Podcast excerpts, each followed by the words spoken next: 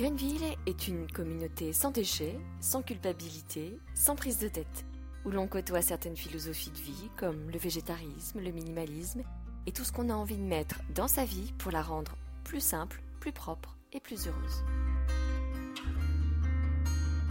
Bienvenue à Greenville.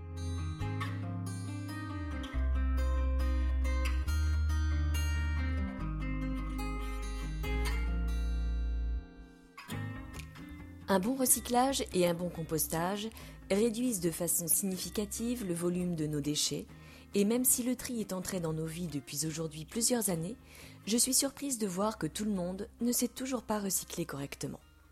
Chez moi, je retrie souvent après tout le monde, et pourtant, ils sont à bonne école. Pour aller plus vite, parce qu'on ne sait jamais ce qui se recycle de ce qui se jette. C'est trop compliqué. Parce qu'après tout, quelqu'un est payé pour le faire après nous. Parce que de toute façon, nous sommes tous foutus. Je vais donc aujourd'hui vous expliquer comment recycler et comment composter de façon efficace. Tous les centres de tri et d'élimination des déchets ne traitent pas les mêmes matériaux d'une région sur l'autre. On pourra donc recycler le polystyrène au nord de Paris, mais pas forcément en Bretagne. Tous les plastiques ne sont pas recyclables. Les plus connus sont numérotés de 1 à 7 et apparaissent accompagnés d'un triangle au dos ou sous vos emballages. Ainsi, le plastique portant le numéro 1, PET, le polyéthylène terephthalate est le composant de vos bouteilles d'eau et de soda. Le polyéthylène haute densité est le plastique numéroté 2, PEHD. Il est utilisé pour les bouteilles opaques de jus de fruits et de lait, les bouchons invissés les gels douche et quelques flacons de cosmétiques. Ces deux premiers plastiques se recyclent sans problème et vous pouvez les jeter dans le bac jaune. Pour les plastiques suivants, renseignez-vous auprès de votre centre de traitement des déchets ou téléchargez l'application Guide du tri qui, comme son nom l'indique, saura vous guider dans le tri des déchets en fonction de la déchetterie dont vous dépendez. Le plastique 3, vous le connaissez, c'est le PVC. Il est utilisé pour les rideaux de douche et pour la confection de jouets. Le polyéthylène basse densité est le plastique numéro 4 présent sous la forme de film plastique, sac de congélation, sac poubelle, film et barquette alimentaire. Le PP5 est le plastique de vos pots de yaourt, barquettes de beurre et de margarine ou de planches à découper.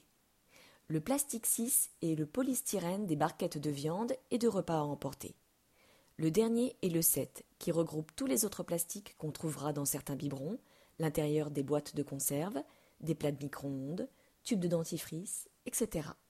Voilà en ce qui concerne les différents plastiques que vous croisez tous les jours. Tous les bocaux et bouteilles en verre sont recyclables mais sans les bouchons. En parlant de bouchons, les cavistes et boutiques de spiritueux récupèrent vos bouchons de bouteilles de vin, champagne et bière, qu'ils soient en liège ou en plastique. Concernant le recyclage des bouchons de bouteilles en plastique, des associations les récupèrent pour offrir du matériel aux personnes handicapées.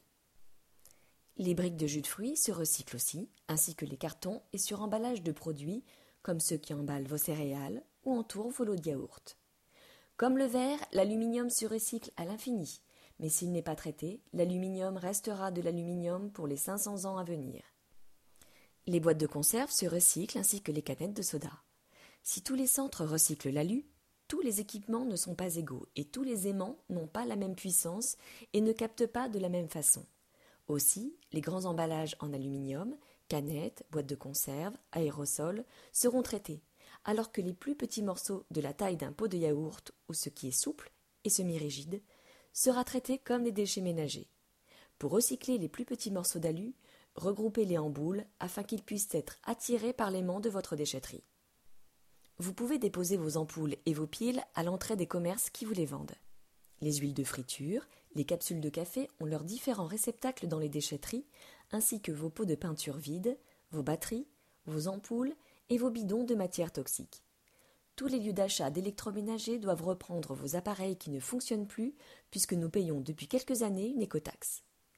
Réutilisez vos montures de lunettes si votre vue change, ou si vous souhaitez en changer, faites un colis à Lunettes sans frontières 41 rue Général de Gaulle, 68 560 Hirsing, H-I-R-S-I-N-G-U-E.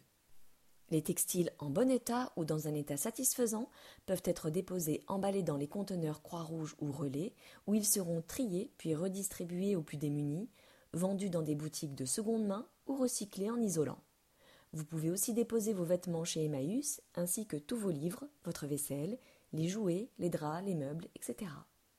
Si vous avez plusieurs meubles à désencombrer, prenez rendez-vous avec les compagnons, ils viendront chez vous vous débarrasser. J'ai beaucoup donné de vêtements de bébés et d'enfants au PMI et aux crèches. Les écoles maternelles ont souvent besoin de change pour les petits accidents et en primaire, les maîtresses ont parfois besoin de maillots de bain ou de survêtements en cas d'oubli le jour de l'activité. Pour les produits de beauté ou produits d'hygiène dont vous n'avez plus besoin, donnez à votre entourage, rapprochez-vous des douches publiques, les foyers d'accueil ou peut-être plus compliqué, mais c'est une bonne idée, les maisons de détention.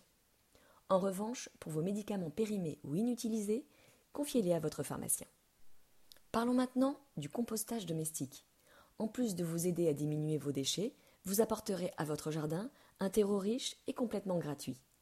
Vous pouvez composter chez vous ou dans un composteur collectif tous les déchets alimentaires d'origine organique, comme le riz, les pâtes, les épluchures de légumes et de fruits, dont celles des agrumes, les coquilles d'œufs ou de fruits à coque, les tontes de pelouse, les branches broyées, les fleurs fanées, les cendres de bois, les tubes de papier toilette, le carton marron, les cotons-tiges en papier ou en bois, les cure-dents en bois ou en plume, le fil dentaire en soie, le coton sans produits toxiques, le sopalin sans encre, le marc de café et de thé, les cheveux, les ongles, les fientes de poule ou d'autres animaux végétariens, etc.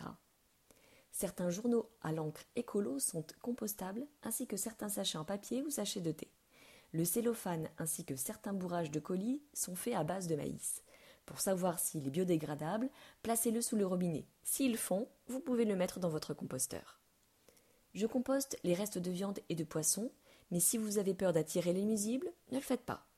Pour un compost de qualité, il est bon de maintenir l'équilibre entre les matières humides, les épluchures par exemple, aussi appelées matières azotées, et les matières sèches, comme le carton brun, appelé aussi matière carbonée.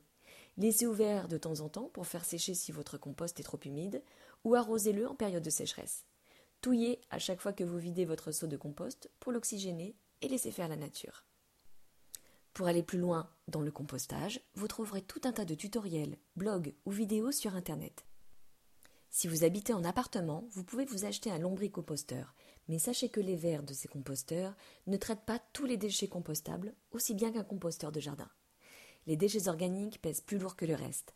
En compostant ceci chez vous, vous allégerez votre poubelle, diminuerez son volume et rendrez à la terre ce qui lui appartient.